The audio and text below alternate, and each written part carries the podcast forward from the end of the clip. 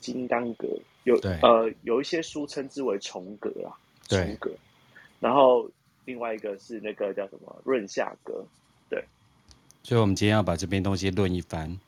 原本是要先讲屈指人寿格，就是人寿格它的一些范例，就是可能会大头贴会换成一个八字，然后跟大家解释说，哎，为什么这组八字是屈指人寿格这样子？然后这个八屈指人寿格可能它的用神、使用神会是什么？然后它的特性是什么？原本是要讲这个。好哦，那你让我开个场。好。欢迎来到懒人的斜杠人生，继续由玄真哥所带来的公益课程《玛雅的易经八字》，我们已经来到了第二十七集。那我们延续上一集呢，我们这一集要讲屈子人寿格的喜用神，还有它的特色。哎，我觉得我开的还不错，自我感觉良好。好，玄真，我们来吧。哦、所以开开开场开完了啊？否则你还怎么样？哦，我我我以为开始的呃，各位观众朋友大家好，然后可能就是会开个有点像是卡通的开头动画这样，噔噔噔噔噔噔这样子吗？不不是音乐，我只能是可能，因为通常开头动画也占了整部影片的大概百分之五这样，我原本这样子啊，有时候讲个三两两分钟或三分钟，就会哎三十秒就结束。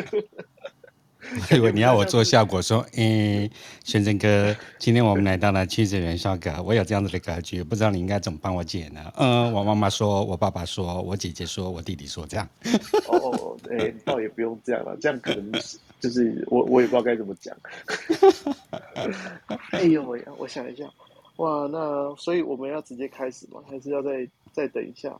可以啊，我们可以慢慢聊天啊。反正现在的状况都是回播比那个线上节目多，对。哦，好。但是没有关系啊，我们就这么给大家慢慢聊，对，反正我们也不急啊。好的，好的，哇。还是你有等待的人还没进来？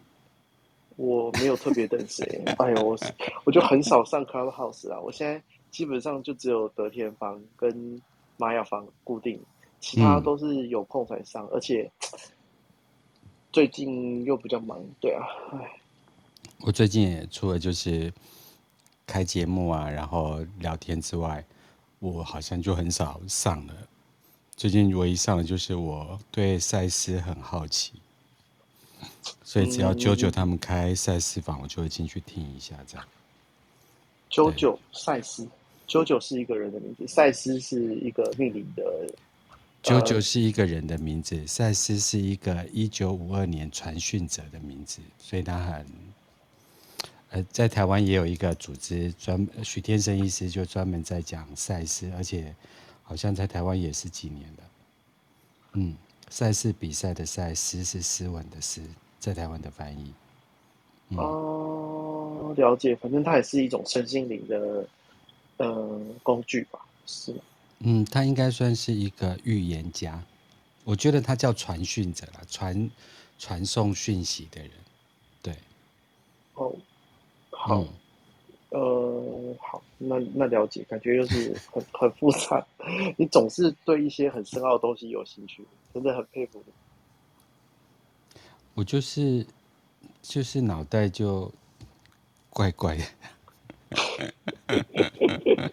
我最近脑袋就是会有很多的电流啊，就是上个礼拜六我开高雄的那个见面会嘛，然后顺便把就是呃玛雅的十三个月亮历的荷西博士跟呃 Pavlotin 国王的一些讯息做了一个连接，这样子，对，然后就觉得脑袋有很多的电波在那种跳来跳去，这样，嗯，了解哦，对。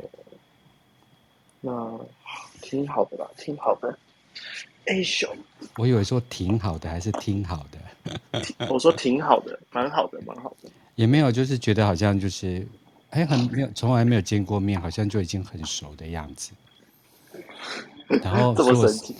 对呀、啊，然后就是好像就就举例来讲，我就这一次就跟就是听众嘛，然后就是他带着他妈妈姐姐一直来见我这样子。嗯哼，然后还有女生的听众带着男朋友来见我，这样。那有没有女生听众？就是你懂吗？这不是得天帮哦。对，没事没事。对，所以我就觉得啊，其实是很很很有趣的事情。对，然后就觉得好像跟大家就很熟，然后就是约我，就是希望我能够开嗯见面会的人，然后就聊着聊着，我就说那我就把这次的收入呃就是捐出去这样子。然后他心中就想说，哎，对啊，我也想说要捐出去，只是不知道老师有没有想法。然后。我就说没有，我说哎，大家都在讲这些事情，你知道他要捐去什么单位吗？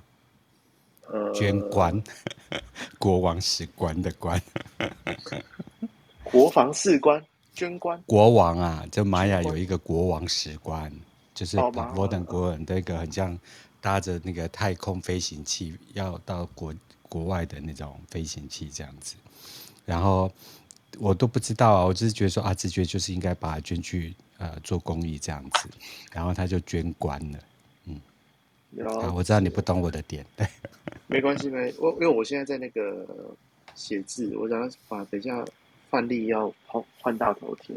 哦，我刚才开场开的太突然，让你连写字的机会都没有。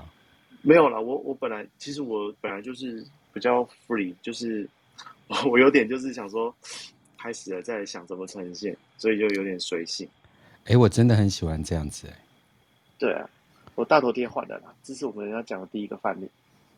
哦，你大头贴换了？对啊。好，各位朋友刷新一下那个玄真哥的大头贴。嗯，对。好的，各位同学、各位朋友，大家好。我以为你要做什么事嘞？没有没有。你要卖狗皮膏药？没有。各位朋友，大家晚安，特别好。我今天来到贵庙贵庙店。没被公格，没被怕音啊，他是没来卖药啊？啊呢？什么药？壮阳药是不是？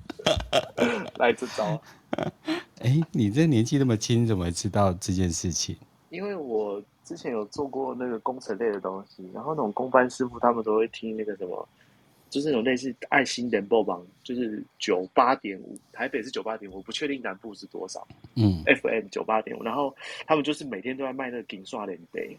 然后不然就是一些什么，嗯、呃，说什么什么你身体酸，他们讲台语啊，身心体健，然后吃那个你奶诶，大家给我帮他嘎，而且 刚刚拉这样，然后就表示你是酸性体质，然后就吃一个什么东西的啊，反正就卖一些这一类的。然后我那时候就常听，我就觉得哎，这广告还真的是蛮多人听的。可是主要是他会放一些很很老的台语歌，嗯。他们喜欢听台语歌，还有日语歌。哦，日语也有，对对对，嗯，对对，就是这个东西叫地下电台，是。专有名词，专门卖一些呃不是那么合乎法规的药，但这个地下经济非常的庞大哦。呃，嗯，我在做咨询的过程当中啊，然后很多妈妈都觉得小孩不孝。不孝的原因就是因为他没有要买这种药给他吃，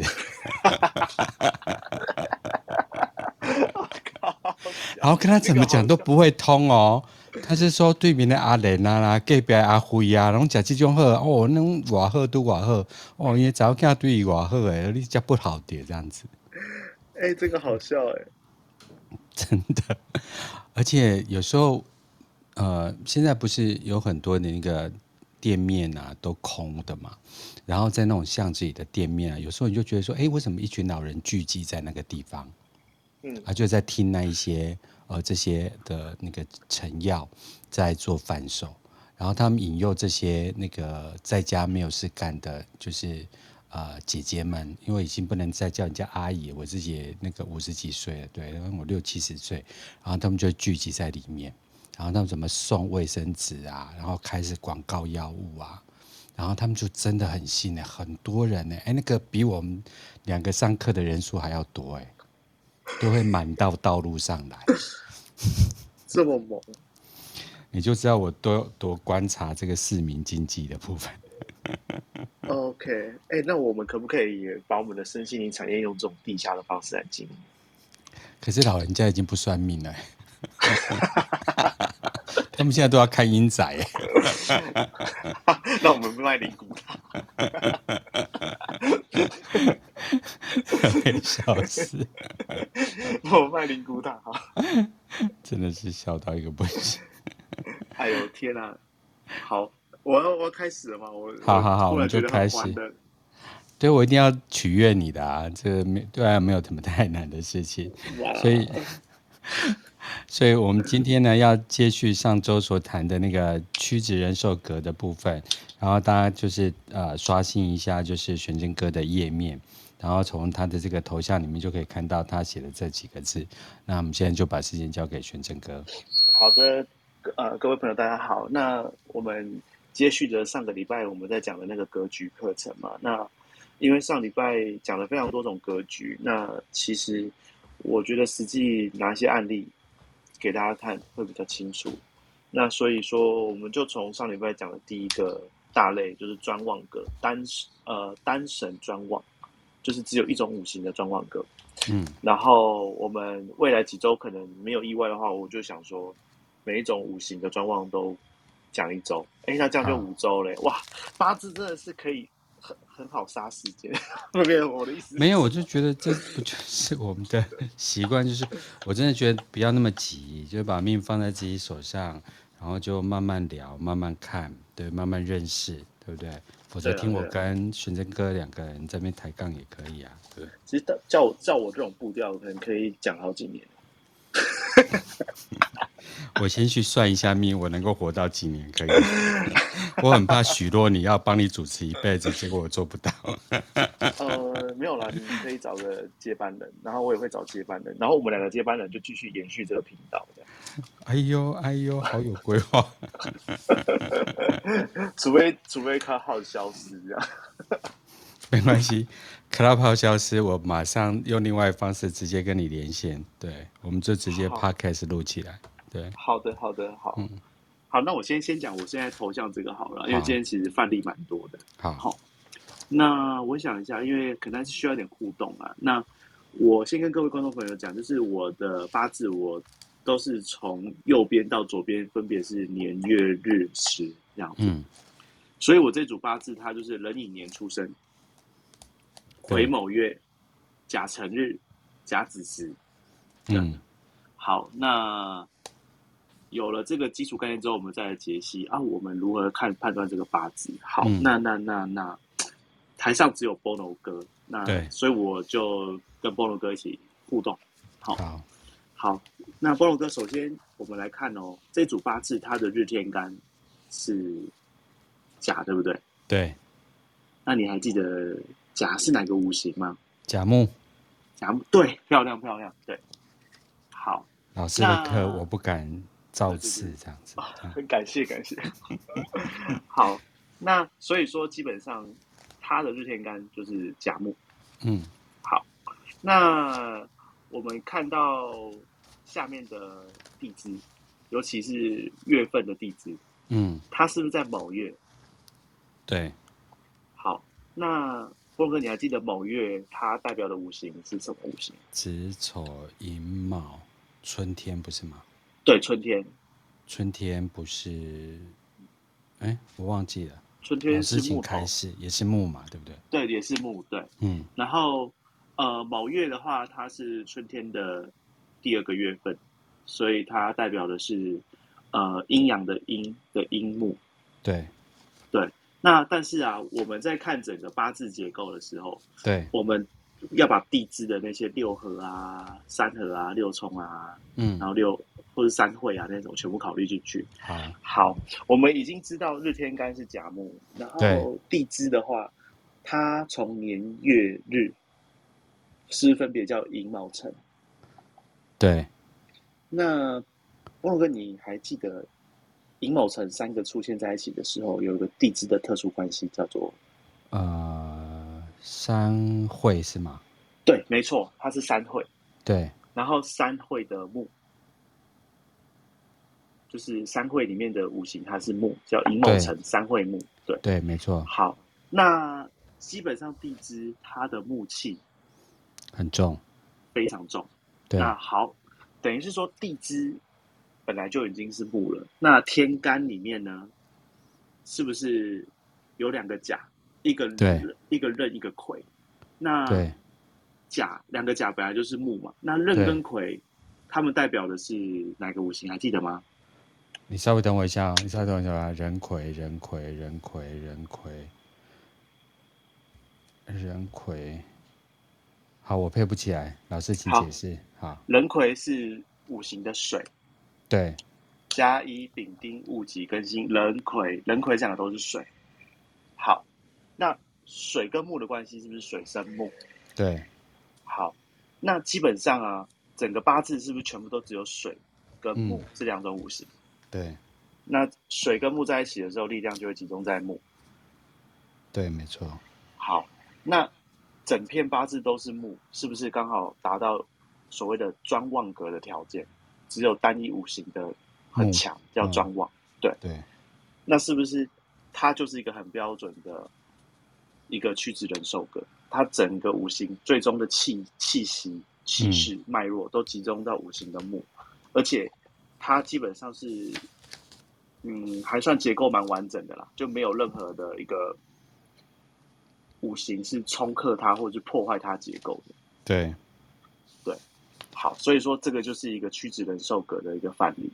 那如果说一般在古书上面的讲法的话，他可能会这样讲哦，他就说哦，甲木生于卯月，地支寅卯辰，东方一片秀气，然后三会木，天干又得壬癸，水之甲木，比相之生辅，辅是辅助的辅，嗯、然后全盘无庚辛申酉。庚辛就是金嘛，嗯，那生跟有也是金，全盘无庚辛申酉之类相冲克，对，故此乃屈直格，这样，嗯，对，古书上会用这样写，我这些资料其实是网络上面的，大家有机会可以自己去找，对，所以就是这个这个八字这样看，它是一个很标准的屈直人寿格，那至于为什么，其实。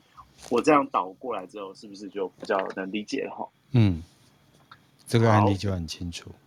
对，OK，那我现在换第二个案例，稍等一下。下面的同学可能先拍照一下，否则到时候大家听回放啊，会搞不清楚学生在讲什么案例。哦，那一下搞不清楚密我。哦哦，密他，好好好好。虽然我，对对对，虽然他也没有时间回你。好，没事。对，我我有空就回了。对，好，我现在换了一个图了。好，好，OK。那现在这个范例呢，它也是一样，日天干是甲木。嗯，好，OK，OK，、OK, OK, 我们来看哦。呃，甲木它生在寅月。嗯，那基本上甲跟寅它都是木嘛，对。那这个基本上，如果日天干跟月令地支它代表的天干主气跟自己相同的话，嗯、它呃还有一种称呼方式叫做那个健禄格啊。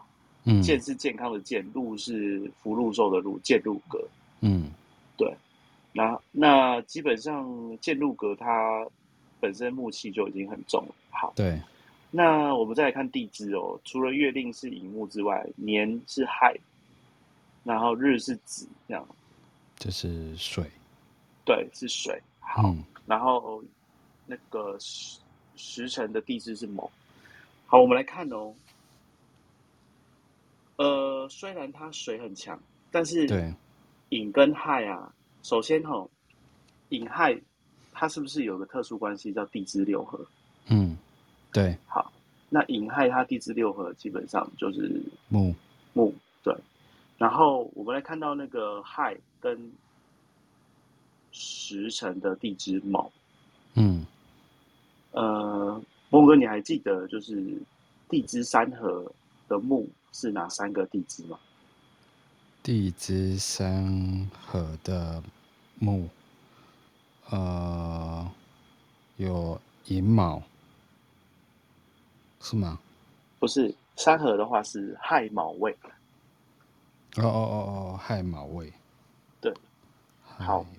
哦。那你看哦，年跟时刚好是亥跟卯，它已经达到一个半，它已经达到一个半山合木局的状态了。嗯、对，所以基本上半山合木局也是属于木，然后寅亥六合也是木。木，对，那基本上地支唯一不是木的就是水，但是水子水水生木，对，水又生木，嗯、所以它地支也是全木。哦，这就是另外一个格局。对，然后这个基本上就是也是属于那个曲直人寿格。好，那你要说这个格局跟上一个格局，呃，其实哪一个它的曲直人寿格的格局比较高？好，讲坦白的，上一个我猜哦，呃，我会猜上一个。啊，对对对，上一个确实比较高，为什么？这个它的时辰天干是不是丁火？对，对，好。如果说啊，其实也一方面回复，因为上个上个礼拜其实我在讲的时候，好像有人用那个呃文文字我回复我，嗯，那个是一个木友，他是我我之前有去他房间听过，他也是一个八字的，但他大陆人，但是好像不住大陆，嗯，但他也是一个八字。主题的相关从业者，嗯，他那时候有讲，呃，秦始皇的八字其实不是论价格这样子。那，呃，我不确定他的看的八字跟我一不一样，但是我想应该是一样，因为他说不是论价格的关键点在于时辰是以木气为主，嗯，所以他认为这是食神或三官为用神的格局。对，好，那我必须要讲一句坦白话，嗯，呃，其实。他会讲出这种话，就表示他格局基本上没有学好。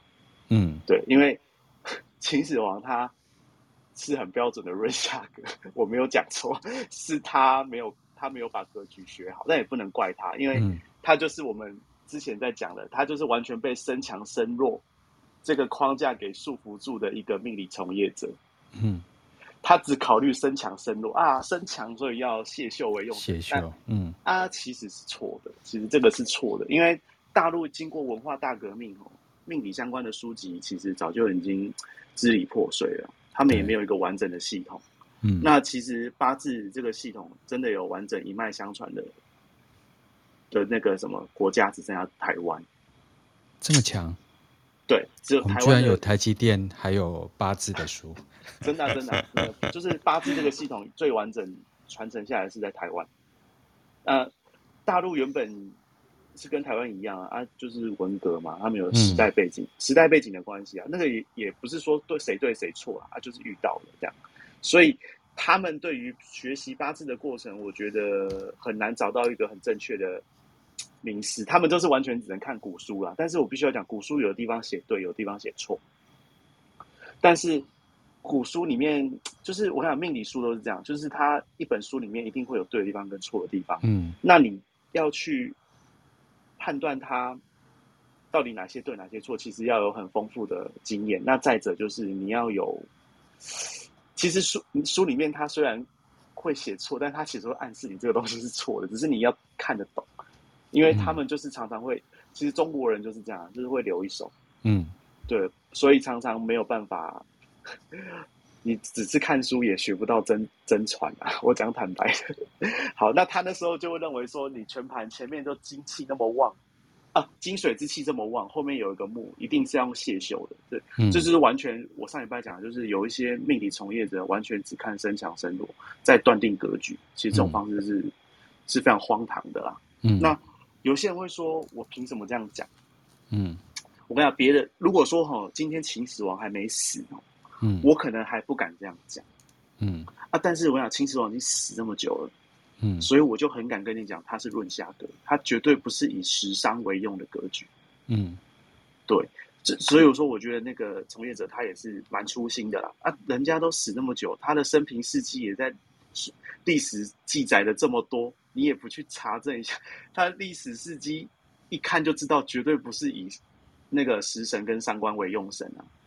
对啊，我、嗯、我这边再带久多一点好，因为我相信很多人呃学习没有很扎实的人，也会觉得他讲的是对的，嗯、应该要以金水这么旺，应该要谢秀以木为用，但事实上这是错的。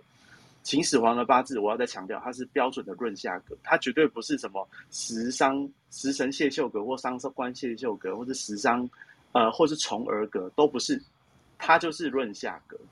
嗯，对。好，为什么哈？我们很简单，我我跟大家简单分享一下秦始皇这个人。嗯，因为我对秦始皇是有特别去研究的。嗯，所以我可以很负责任的讲，就是秦始皇他今天之所以能够统一中国。嗯，就是扫平六国，其实并不是因为他自己个人能力很好。严格讲起来是说，哦，秦国他们从弱变强，是经历了好几代个的君王的努力。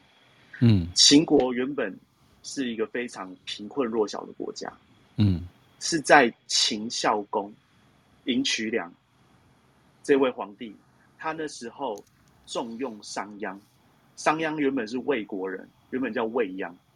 然后后来，因为他功功成，呃，成就，呃，建，呃，功那叫什么功勋很高，就是他那时候我们历史都读过商鞅变法，嗯，就是透过这个变法，然后让秦国有了更完善的国家制度，嗯，然后也有了一个比较像样的军队，嗯，然后才慢慢耕耘，就是说从一个很弱的国家变成一个跟其他国家差不多的国家，也没有到很强哦。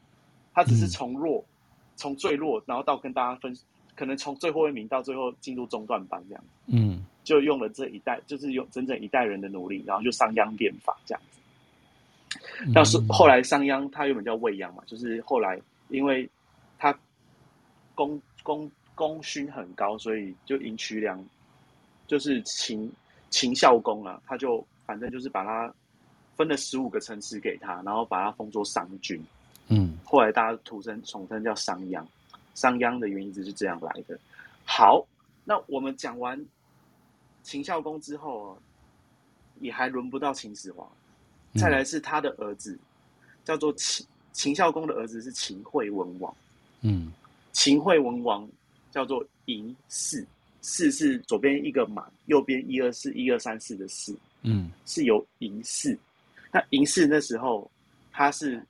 用了那个张仪，就是纵横家，嗯、就口才很好，就是以外交为主，然后征伐为辅助的一个那个军事家跟管理国家的一个大的大才了。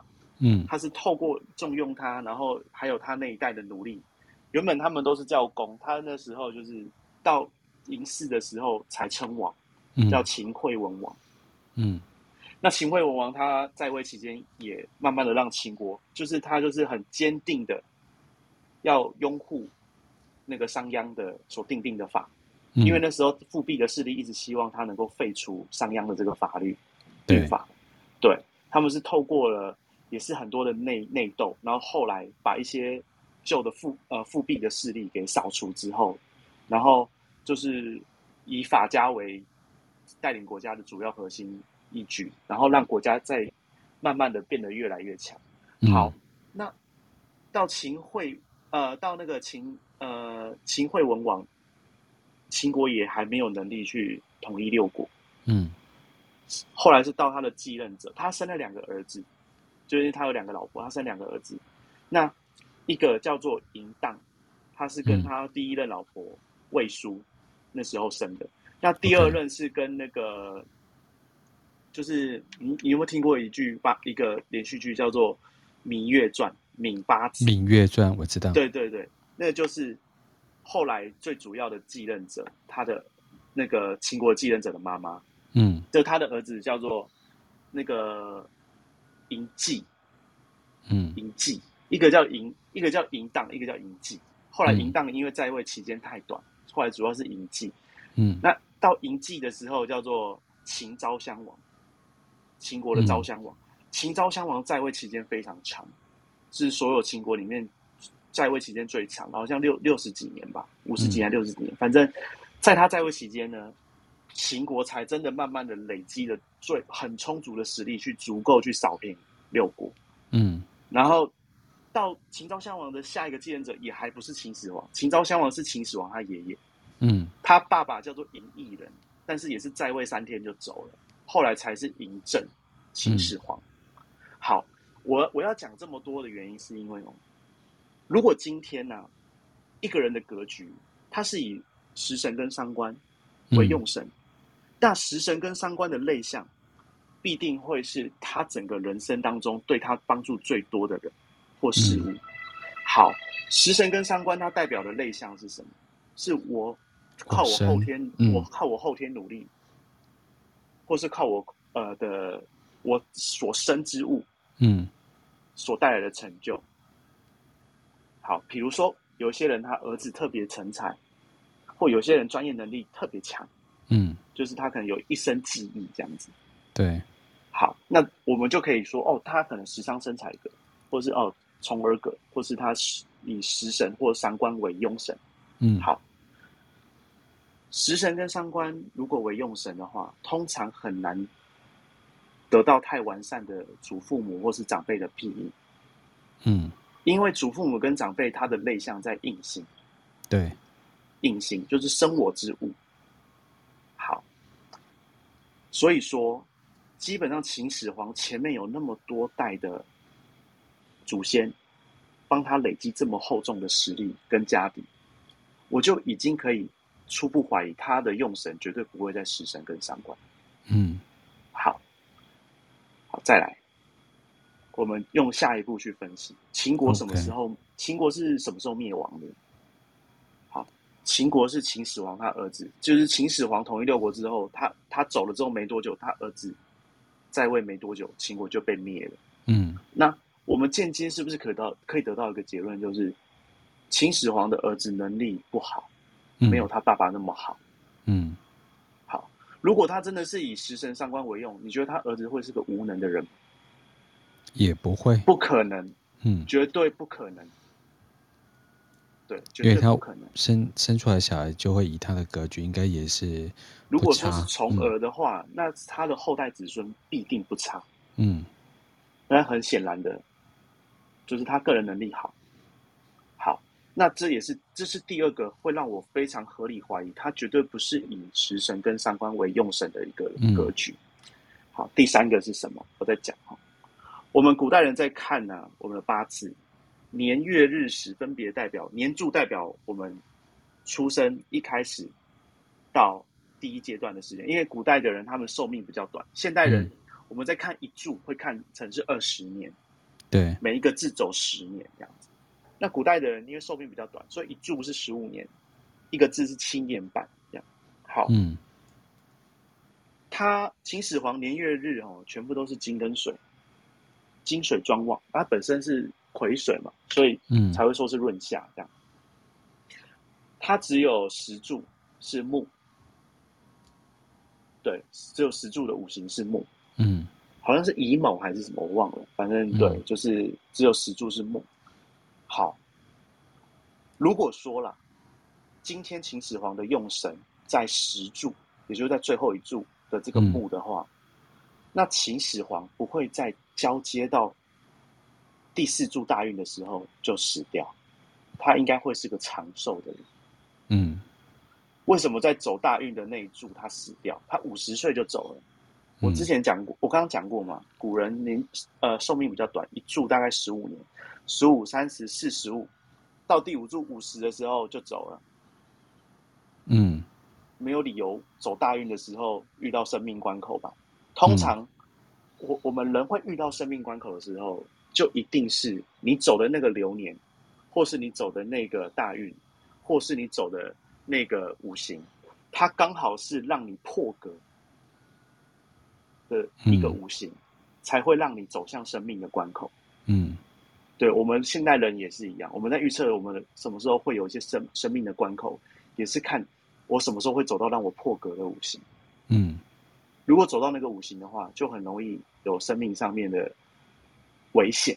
嗯，好，所以说，既然他今天大概五十岁左右离开，我也可以断定第四柱绝对不是他的用神，甚至有可能是他的忌神。嗯，好。那这时候我们再回过头来讲，呃，什么叫格局？什么叫做论用神？嗯，格局跟用神就是说，哈，如果说今天呢、啊，能够让你过得好的那个流年或大运或是五行，嗯、我们才会说这是你的格局，这是你的用神。如果说今天走到某一个五行或是某个大运，会让你过得不好，我们就会不会说那个五行是你的用神，会说那个是忌神或仇神，这样子。嗯，OK，呃，专旺格哈，它的特性就是，如果是单神专旺，它最不喜欢的就是它的那个专旺的那个五行能量被减弱。没错，对，那。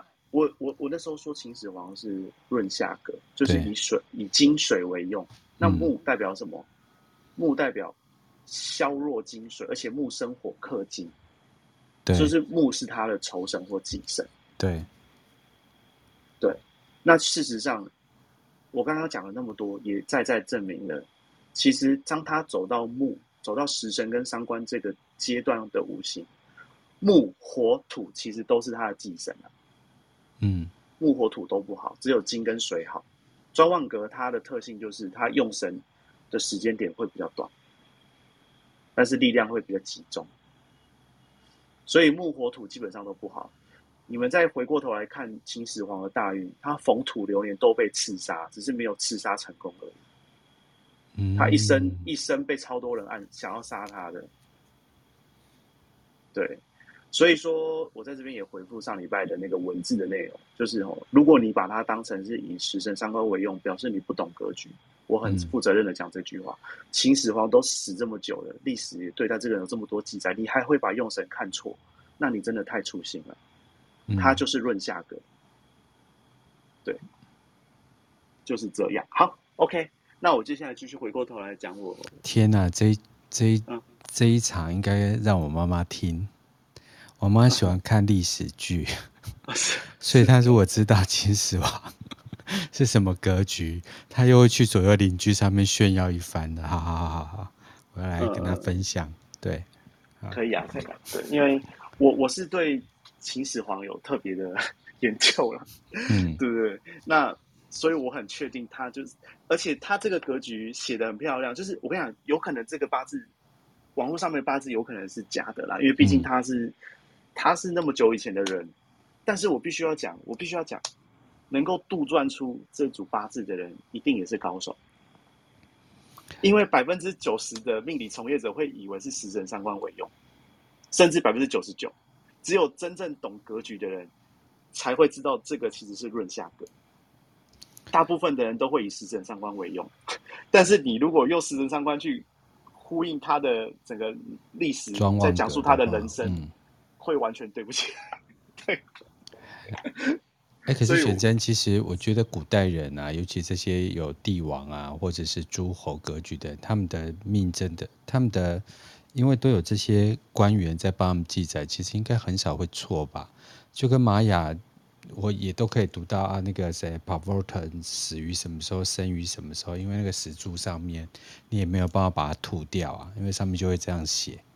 嗯嗯，对啊，我自己个人是觉得这个格局的可能性蛮大的啦。但是毕毕毕竟这么久以前的事情，我我也不敢说我一定对。但是我认为这个八字跟他我所的了解他的人历史的一些法事件是互相连接的起来啊。确实，他今天这个就是金水为用，就是金是他的印星，没有他前面这么多爸爸、叔叔、爷爷的爷爷什么的，这样一路耕耘下来，其实。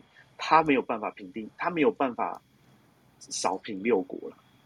他那不是扫平，就是他统一中国，不是他一个人的功劳，是好几代的人不断的努力，才有这样的成就。所以我这次的标题我知道怎么下了，对，我一定要以秦始皇作为标题。哦、可以啊，可是我今天讲的都是不是润下格，都是那个屈指人寿的。没关系啊，你举得很说，对，对，对，你也你你也讲了很多。很多秦始皇的事情，哎，可是为什么像这样的帝王啊，他有这样的格局，他却在为土的时候，他可以躲过这么多这么多那个就是杀身之祸？是否也有高人相助？其实我我觉得啦，就是说我们会遇到有可能破局的时间点，但是还是有一点，嗯，要怎么讲？破局不代表一定会死啊，就是但是如果你有发现的话，你可以多注意。但是那肯定是一场，可能我生一场大病，但是我我没死，我命活下来。但是那个流年基本上就是不好。嗯、那我觉得他被暗杀很多次没有成功，但是我我也不能够说他经历了这么多的人暗杀，他过的是快乐。嗯，对对。但是他的历史成就是高的。然后还有一点就是说，不要认为一个历史。上很有名的人物，他的八字一定是好的。嗯，有时候他的八字就是我我自己在看历史人物里面，很多人的八字其实都有美中不足的地方，但是可能也许他们面对人生跟面对自己挫折的态度，造就了他们这一番成就。我反而觉得成就好的人，他们的八字都会有一些考验在他们的八字当中，那他能够撑过去度过的话，他才能够被大家所歌颂。不是，并不是说他们很好命，所以他们有那个成就，反而是他的人生有一些挫折，所以他才能够有这样的成就。这是我自己的体悟。这样。是说实在的啊，这些就是继位者啊，从小就要被一一堆人下毒啊，然后互相就是那个呃设计来设计去的。如果他命不够硬，他也不可能过一直走到当真的那一个时候。嗯，对啊，我觉得很多综合考量，有可能是，嗯，嗯，有高人指点吧，有也是有这个可能。对，嗯，那就下来，接下来就来看琅琊榜了。琅琊榜，琅琊榜。哦哦，连续剧，我，我们两个现在聊连续剧聊不太起来。好，我聊赛斯，你就说赛斯是哪一个命理专家？下次我们两个要聊小孩。啊，对啊，说到小孩哦，我私下再跟你聊。对，好，那接下来我们是不是屈直人寿阁还有什么要提醒大家的？还有很多哎啊，我在讲，那这个我讲完了吗？啊，好，我我刚刚会讲到那边是因为它石柱上面是不是有丁火？丁火啊，基本上是对于整个屈直人寿格来讲，并没有加分的作用，它反而是减分的作用。嗯、所以上一个八字虽然同样是屈直人寿格，但是上一个八字的格局会比较高。对。对，那这个格局就稍微差一点，但是我所谓的格局差，不是说他的成就会会不好。你看秦始皇，他最后一柱也不是用神，但是他在历史上是非常有名的人。嗯、就是我我的意思是说，他可能呃，相对于上一个来讲的话，他人生会可能会也是比较容易遇到一些状况跟挫折。嗯，对，但是格局比较稍低，不代表他的社会成就会比较低。就人生功课多了，对对，我反而觉得有稍微有一点那个这种考验跟磨练，反而说不定成就会比较高。对，对啊，刚才玄真你也讲，就是属属于这种所谓的呃曲折人寿格还是润下格，它可以用神的时间很短，对不对？它对比较短一点，因为就是金跟水嘛，金水以外都不是用神。对啊，所以它能够抓准的时机也不多。对，所以。能让它在爆发的时候，可能能量也会比较集中。哦，是这个样子的观察点。嗯，对，通常专嘛，这个叫气很专。哦，好，这种观点我觉得有趣。好，我们继续。对啊，就好像这样子讲啊，就是你有一百万的存款，嗯，然后你一年花一百万，跟十年十万这样花十年，一定是那个叫什么？嗯。你那一年直接花了一百万，你你可能就是给人的感觉会很印象很深刻，这样。但是你一年花十万，可能感觉没那么强。但是你觉得你这一生也是没有遇到什么太大的痛苦。啊，我我帮你举例子好了啦，就是那个 GLV 啊，你每年去贡献十万啊，大家不会认为你是大咖。你今年一去就给他买一百万，哇，你马上变那个也不能到 VIP 还是不可能，就一千万好了。不然我们讲十亿好了，啊，你一天花十亿，跟你十年花十亿，那感觉是不一样。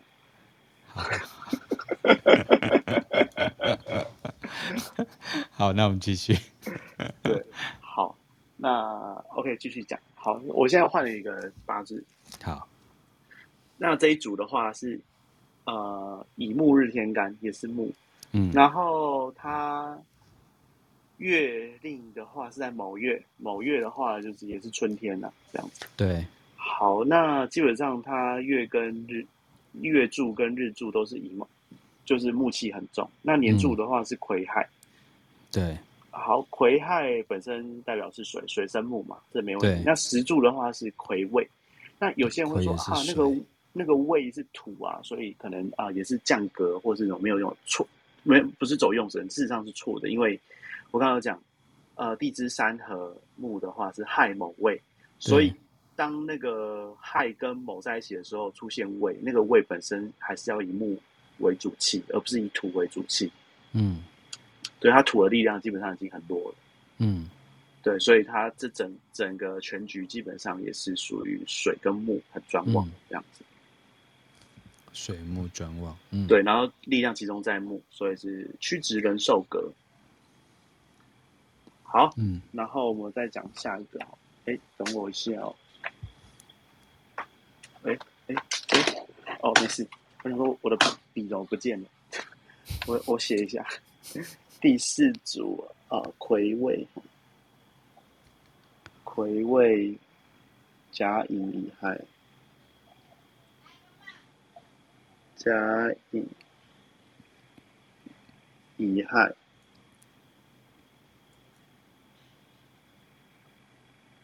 然后吉某。你在写字啊、哦？对啊，那个同学说你写字很好看。哦，谢谢。我希比较希望我人长得好看。我们俩真的老是没有办法正经超过三分钟。嗯，对。写字长得好看，人家没有办法马上知道，要看我写字才知道。哎、啊，长得好看，人家马上哎，你长得很好看呢。很有感的，麻烦小飞机给玄真哥说他长得很好看，他或许写的会更好看。不用了，不用了，不用不用，真的。我也是开玩笑的，你不要当真。对对。好，好，大家再刷新一下头像。对对对对对。好，好，我们来看这一组哈，这一组它是以以木为主，为日、嗯、日天干，所以它是木，呃阴的木这样。那它生在寅月，嗯、那。如果说今天月令是跟你同样五行，但是不同阴阳的话，我们有个专业名词叫做阳刃，这就是所谓的阳刃格。嗯，对，那所以这个算是一个刃刃格，阳刃格这样。嗯、那首先乙木跟寅月本来都是木嘛，所以它的能量也蛮明确的。好，我们接下来看地支哈。地支呢，从年开始是未，那月的话是寅。然后日的话是亥，时的话是卯。嗯、好，那我们看月跟日本来寅亥就和睦嘛。好，和睦对对。然后呢，年跟日还有时，是不是又凑成亥卯未？对，又是木。好，对。所以地支就完全就是木，没有基本上没有其他五行了。好，我们来看。年柱的天干癸水，癸水基本上也是水生木这样。水生木，嗯，对。那石柱的天干是己土，好，己土它是唯一不是水木的，但是它的力量也蛮弱的，弱因为它生在一个木这么强、嗯、木气这么强的盘里面，木又克土，嗯、所以就是它它基本上有等于没有气候。对对，但是当出现这个东西的时候。我觉得也不是好事啊！我会觉得这个命主本身应该对老婆不是很好，因为如果是男的，己土是财星嘛，财星是代表男人的另一半。嗯，对，那财星被克制的这么严重，要么就老婆体弱多病，不然就是他可能对老婆不是很体贴。对，嗯，对，除非走到通关的流年，木生火生土，木生火，火再生土。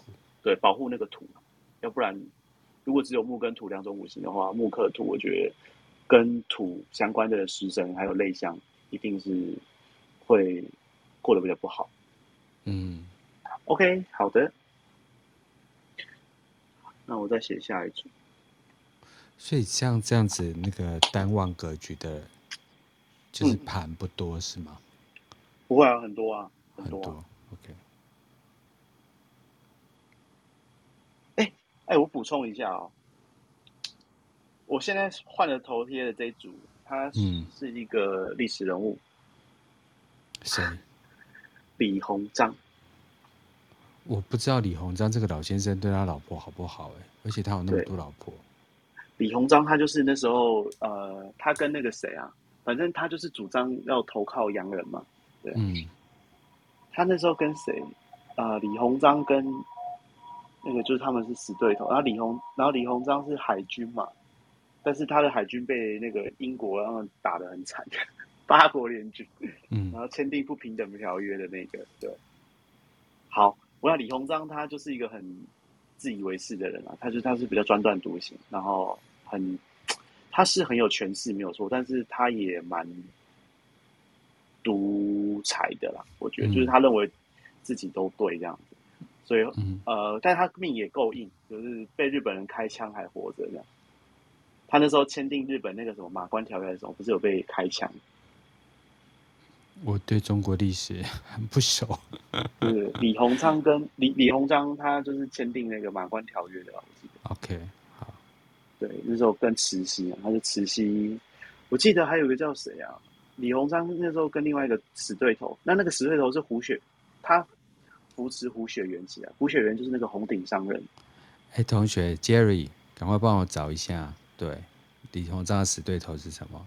你回答李中堂，就李鸿章。李鸿章，我来，我来，我来估好了。李鸿章，这、欸、你你继续讲。左宗棠了，李鸿章跟左宗棠了，哦，然后左宗棠是陆军，李鸿章是海军。哦，应该也不能说他们是海军，就是说他的势力是比较着重在那一块这样。嗯，左宗棠跟李鸿，啊，左宗棠那时候辅佐的胡雪岩起来。对，反正这个是李鸿章的八字。对，是 OK。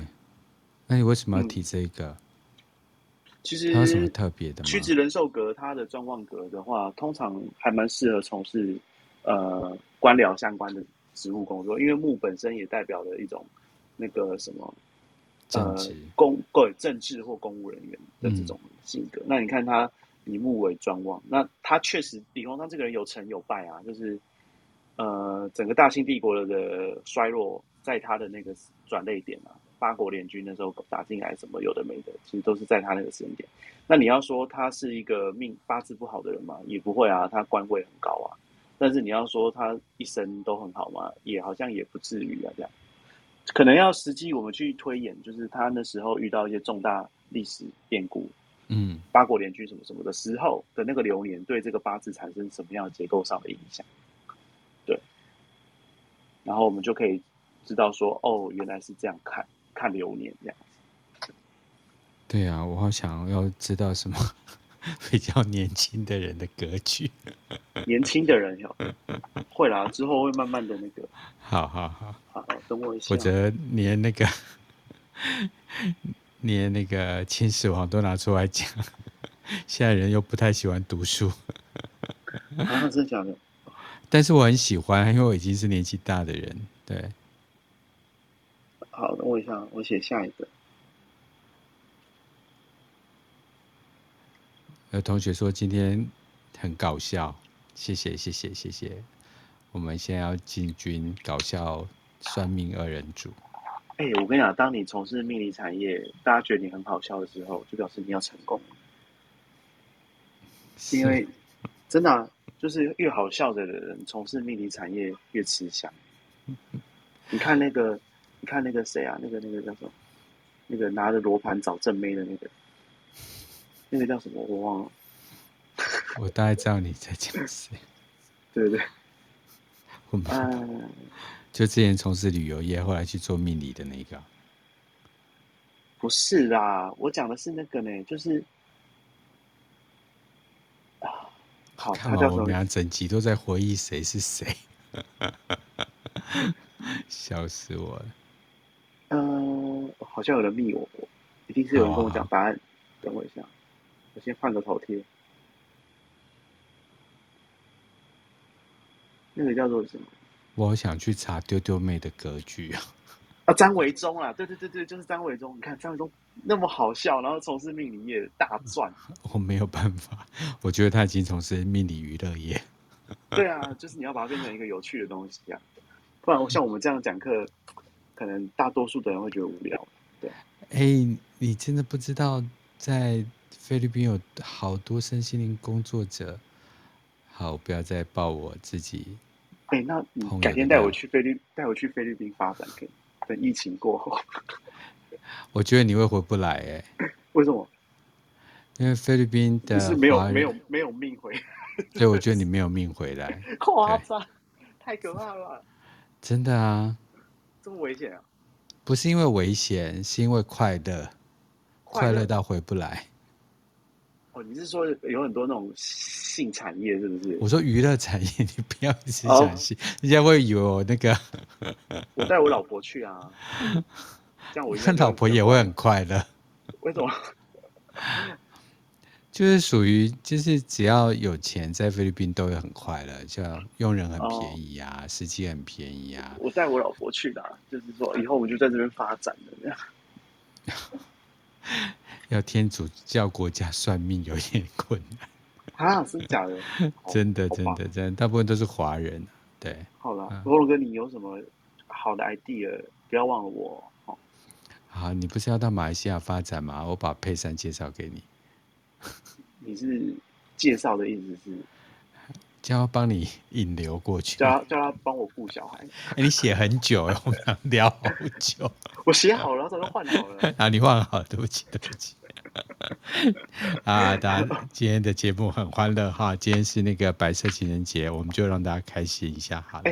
哎、欸欸，我时间快到了，我过来把这讲一讲。不好意思，好好好，不会。现在这组八字的话也是甲木日天干，那他生在某月，他是阳刃格，那。嗯他的年呃年地支、月地支跟时辰地支刚好凑寅卯辰三会木木局，嗯，好，然后他的天干的话，年跟月都是水，水生木，这个没有问题，嗯，那他的这个什么时辰的天干是土，然后日柱的地支是金，土跟金基本上会比较影响到木这个五行啊，那没错，金原本是克木，但是其实说真的，甲申申。